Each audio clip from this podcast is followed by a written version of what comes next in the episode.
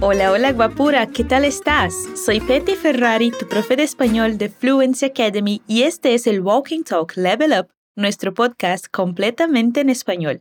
Me encanta tenerte aquí durante tus estudios. ¿Te gusta comer en la calle por la noche? ¿Y hay alguna comida específica que siempre pides? Hoy vas a escuchar una historia con ese tema mientras aprendes sobre algunas comidas y expresiones de Uruguay. Acuérdate, es muy importante repetir o decir en voz alta todo lo que te pida después de escuchar este sonido. Así vas a practicar tu habla y pronunciación además de tu escucha. En fluencytv.com tienes disponible un material complementario junto a este episodio donde puedes acompañar el diálogo escrito y otros contenidos relacionados con lo que vamos a estudiar hoy. También puedes agregar los decks del MemHack para que practiques y memorices nuestros contenidos. Si no estás escuchando este podcast a través de nuestro portal, puedes acceder al enlace en la descripción del episodio. Ahora vamos al desafío. Escucharás una charla entre los uruguayos Facundo y Elvira que hablan con el mesero Juan mientras piden algo que comer. Luego volvemos a hablar. Escucha con atención. La cocina cierra en unos minutos, chicos. ¿Ya saben qué van a pedir? Un chivito, porfa, con bastante mayonesa. Me apetece un choripán. Ya estoy harta de chivito. ¿Para beber? Yo que ustedes probaría esta cerveza. Un pomelo nomás. La cerveza está un poco salada. Aguanten un cacho, ya les traigo. Este chivito está re bueno, che.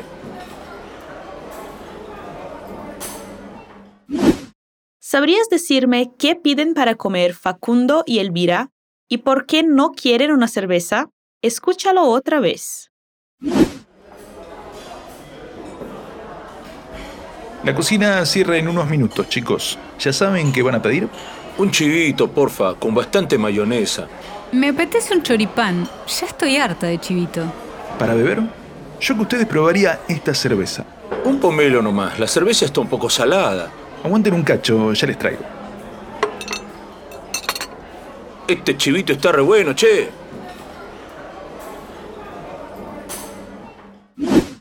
Vamos a los detalles del diálogo.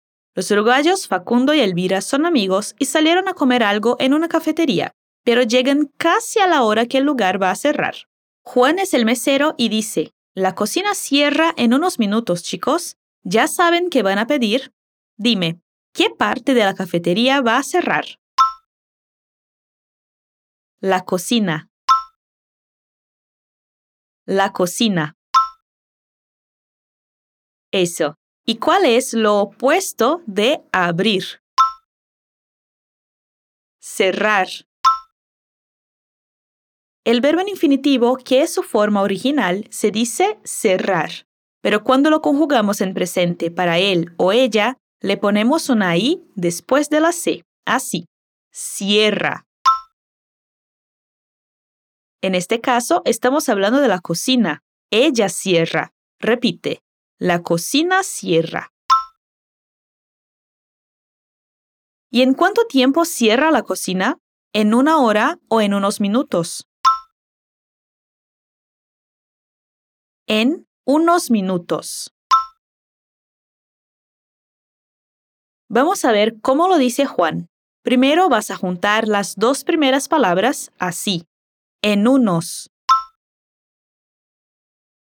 En unos. Ahora vas a aspirar la S de unos y de minutos, o sea, la S va a sonar como un aire que pasa por la garganta. Repite, unos minutos. Unos minutos. Por fin, Juan se refiere a ellos como chicos. Repite, chicos. Ahora todo eso. En unos minutos, chicos. Una última vez con la parte que falta. La cocina cierra en unos minutos, chicos. Perfecto. Luego les pregunta si Elvira y Facundo ya decidieron qué van a comer y beber. Una forma muy directa de preguntar eso sería así. Repite. ¿Qué van a pedir? ¿Qué van a pedir? Muy bien, pero Juan quiere saber si ellos ya saben eso. Queda así la pregunta. ¿Ya saben qué van a pedir? Con el acento rioplatense, que forma parte de Uruguay, en vez de decir ya, Juan dice ya. Repite, ya. Ahora con la pregunta. ¿Ya saben qué van a pedir? ¿Ya saben qué van a pedir? Perfecto. Los chicos ya decidieron sus pedidos y Facundo es el primero en contestar. Dice que quiere un chivito con bastante mayonesa. A ver, primero repite el nombre de la comida. Un chivito. El chivito es un tipo de sándwich creado en Punta del Este, Uruguay. Su principal ingrediente es carne vacuna, pero también puede llevar jamón, ensalada, mayonesa y otras cosas más. Al pedir su chivito, Facundo no dice por favor, sino la manera más informal que es así. Porfa. Un chivito, porfa. Excelente. Y el chico quiere su sándwich con bastante mayonesa. Repite, con bastante mayonesa. Ahora vamos a ver su pronunciación. Facundo también aspira la S al decir bastante. Queda así. Bastante. Bastante. Pero diferente de Juan, Facundo no pronuncia la Y con sonido de sh, sino como si fuera una I. Así. Mayonesa. Con bastante mayonesa. Si fuera Juan diciendo eso, tal vez lo dijera así. Repite, con bastante mayonesa. Genial. Ahora quiero que me pidas a mí un chivito con bastante mayonesa.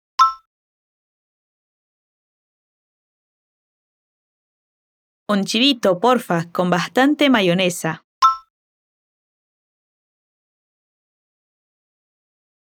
Perfecto.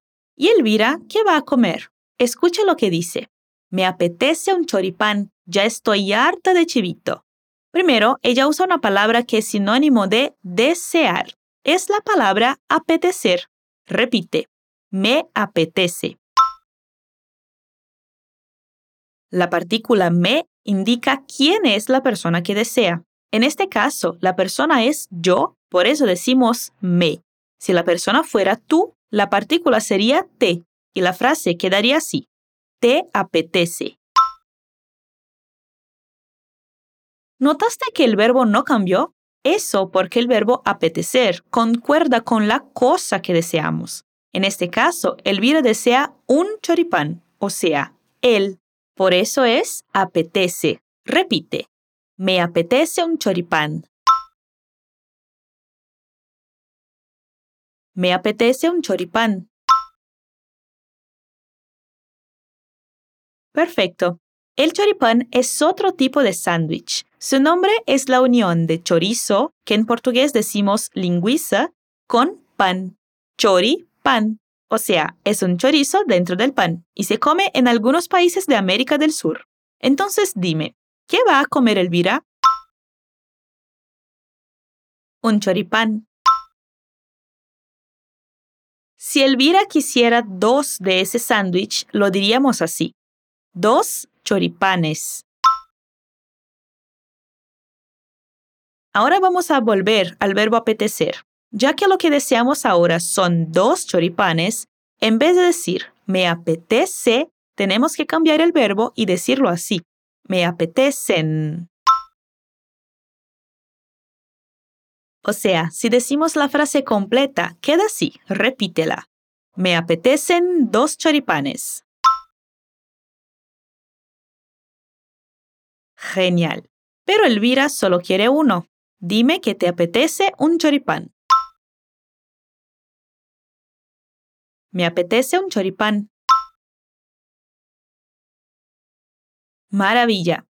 Elvira justifica su pedido. Dice que ya no aguanta comer chivito. Probablemente ella ya comió muchos chivitos recientemente. Repite la expresión que usa la chica para decir que no aguanta más. Estoy harta. En español, decimos que estamos hartos de algo cuando no aguantamos más esa cosa. Esa expresión se usa con la partícula de. Repite. Estoy harta de chivito. La frase de Elvira es ya estoy harta de chivito. Vamos a ver su pronunciación. Tal cual Juan, en vez de ya, ella dice ya. Repite, ya. La chica también aspira la S en estoy. Así, estoy. Estoy. Al decirlo más naturalmente, casi no pronuncia la E de estoy. En vez de eso, Elvira une las dos palabras. Algo más o menos así. Intente repetirlo. Ya estoy. Ya estoy harta. Genial. Y en la partícula D, la letra D suena muy débil, casi no se escucha. Vamos a intentar decir la frase como ella. Primero más lento. Ya estoy harta de chivito. Ahora más naturalmente. Ya estoy harta de chivito. Ya estoy harta de chivito. Perfecto. Juan sigue preguntándoles si van a beber alguna cosa y les recomienda una cerveza. Escucha lo que dice. Para beber, yo que a ustedes probaría esta cerveza. Primero repite la pregunta. ¿Para beber? Al pronunciar la B, Juan lo hace casi sin tocar los labios. Inténtalo repetir así. Beber. ¿Para beber? ¿Para beber? Genial. Ahora vamos a ver una estructura para dar consejos o recomendar algo en español. En portugués diríamos, si eu fosse você. En español es así. Repite, yo que tú. Esa es la expresión para decir yo en tu lugar o si yo fuera tú. Repite de nuevo, yo que tú. Y lo que sigue esa estructura lleva un verbo con la terminación ia, así como en portugués, que diríamos, si eu fosse você, probaría. En español queda así, repite, probaría. Yo que tú probaría. Perfecto. La recomendación del mesero Juan es la cerveza que tiene en las manos. Por eso dice, esta cerveza. Esta cerveza. Ahora quiero que me recomiendes probar esta cerveza usando la expresión yo que tú. Vamos.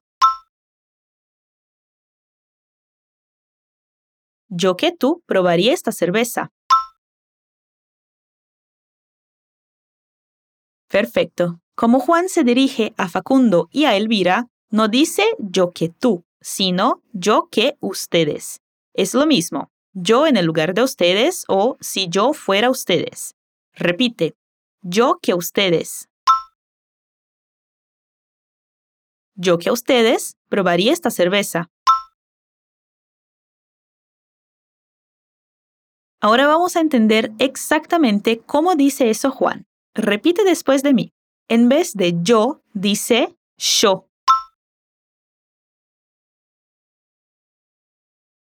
En vez de ustedes, él aspira la primera S y no pronuncia la segunda. Así. Ustedes. Ustedes. Juan también une los sonidos de las vocales entre que y ustedes. En vez de decir que ustedes, dice ustedes. Pero con la aspiración de la S queda así. Ustedes. Intentemos juntarlo todo. Te ayudo, vamos. Después de mí. ¿Shock ustedes?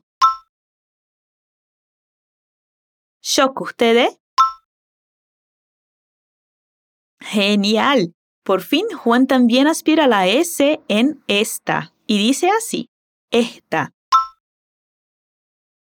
Probaría esta cerveza. Ahora, intentando reproducir el acento de Juan, repite después de mí. Yo que ustedes probaría esta cerveza. Yo que ustedes probaría esta cerveza. Maravilla. Facundo ya había visto el precio de la cerveza y al escuchar esa pregunta le dijo a Juan, un pomelo no más, la cerveza está un poco salada. Pero, ¿cómo? ¿La cerveza está salada? Vamos a ver eso. Primero repite. La cerveza está un poco salada. En Uruguay, decir que algo está salado significa que tiene mucha sal, sí, pero también se usa como una expresión para decir que algo está caro, o sea, la cerveza está un poco cara. Dime otra vez, usando la expresión uruguaya, que la cerveza está un poco cara. La cerveza está un poco salada. Perfecto. Entonces, ¿qué va a beber Facundo? ¿Te acuerdas de lo que pide el chico? Te ayudo. Dice que quiere un pomelo. Repite, un pomelo. Pomelo es otra palabra para decir toronja, que es una fruta semejante a la naranja. En este caso, pedir pomelo para beber significa que quieres un refresco, una gaseosa de esa fruta, o sea, un refrigerante de toranja. Dilo otra vez. Un pomelo.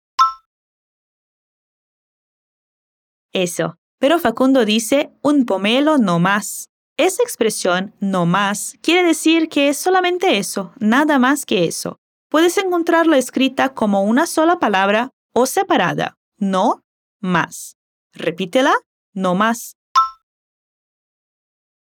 Ahora, como ya practicaste varias veces la aspiración de la S, dime, ¿cómo queda la palabra no más con la S aspirada? no más. Un pomelo no más. Ahora toda la frase de Facundo. Repite. Un pomelo no más. La cerveza está un poco salada.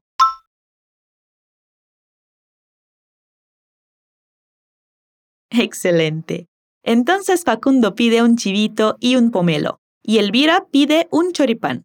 Juan les dice que pronto volverá con sus pedidos y les pide que esperen un poco. Escucha qué dice él. Aguanten un cacho, ya les traigo. ¿Notaste qué expresión usa él? Repítela. Aguantar un cacho. Esa expresión se usa en algunos países para pedir que alguien espere un poco. La palabra cacho puede tener el sentido de un pedazo de algo o también de un rato, un poco de tiempo. Como Juan está hablando con ellos, el verbo en forma de pedido queda así aguanten. Aguanten un cacho. Si tú estuvieras hablando conmigo usando el pronombre tú y quisieras que yo te esperara un poco, podrías decirme esto. Repite. Aguanta un cacho. Si en vez de tratarme de tú me tratas de vos, cambiamos un poquito la sílaba más fuerte. Quedaría así. Aguanta un cacho. Voy a dejar otras frases en tu material complementario para que veas la conjugación de ese verbo, ¿ok? Bueno, después de pedir que esperen un poco, Juan les dice que ya va a traer la comida de ellos. Repite el verbo traer conjugado para yo en presente. Traigo. Traigo. Juan traerá la comida a ellos. En su frase usa la partícula les, que se refiere a ustedes. Es como si dijera, ya traigo eso a ustedes. Pero no dice esa palabra, solo usa la partícula. Repite, ya les traigo. Ya les traigo. Ahora veamos la misma pronunciación de él. Como vimos antes, ya queda sha. y la S de les queda aspirada. Repite, ya les traigo. Ya les traigo. Vamos a repetir toda la frase. Aguanten un cacho, ya les traigo. Perfecto. Después de un cacho, o sea, después de un tiempo, Juan vuelve con el pedido de los chicos. Facundo prueba su chivito, que está delicioso, y dice, este chivito está re bueno, che. En vez de decir que está bueno, repite qué dice Facundo. Re bueno. En algunos países, incluyendo Uruguay, es muy común usar re al principio de una característica para intensificar la idea. Repite, este chivito está re bueno. Funciona como la palabra muy. Repite esto. Este chivito está muy bueno. Ahora una vez más, cambiando muy por re. Este chivito está re bueno. Lo más recomendable es que se escriba el re junto a la característica que sigue formando una sola palabra. Ahora dime, ¿de qué otra manera podrías decir que algo es muy bonito? Re bonito. ¿Y si algo es muy caro, qué dirías? Re caro. Excelente. Al final de su habla, Facundo usa otra expresión muy común de la región rioplatense. Repítela. Che. Se usa esa expresión para referirse a una persona o para demostrar asombro o sorpresa. En esa frase de Facundo podríamos traducirla por la jerga cara o meu del portugués, por ejemplo. Repite toda la frase del chico con esa expresión al final. Este chivito está re bueno, che. Algunas características de su pronunciación son, en vez de decir este, Facundo no pronuncia la S y lo dice más o menos así. Repite. Este. Este. En vez de está, aspira la S así.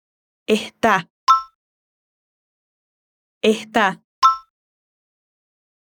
Ahora repite toda su frase. Este chivito está re bueno, che. Este chivito está re bueno, che. Excelente. Llegamos al final de nuestro diálogo. Voy a leerlo completo para que puedas internalizar mejor lo que vimos hasta aquí.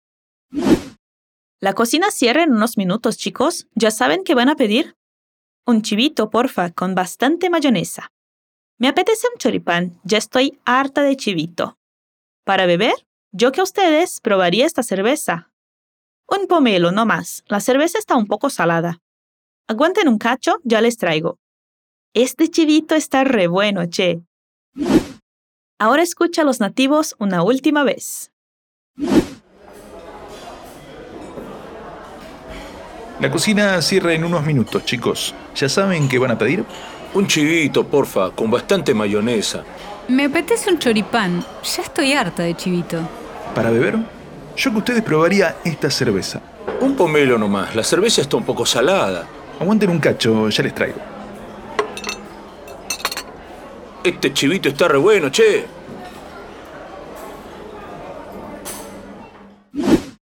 Muy bien, ¿te gustó esa historia? Espero que sí. Hoy aprendiste sobre algunas comidas y expresiones de Uruguay y otros temas más. Genial. Ya sabes que puedes revisar este contenido en tu material complementario y agregar el deck de memorización a tu MemHack. Todo eso está disponible en fluencytv.com o puedes usar el link en la descripción de este episodio. Y si quieres estudiar conmigo y con otros profesores increíbles, puedes ser estudiante de Fluency Academy. Las inscripciones se abren periódicamente y para saber más sobre nuestros cursos de varios idiomas, inscríbete en nuestra lista de espera. Es gratis y tarda menos de 20 segundos. El enlace está disponible en la descripción. Soy Betty Ferrari y me encantó estar contigo hoy. Un besito y nos vemos en otros contenidos de Fluency Academy. Adiós.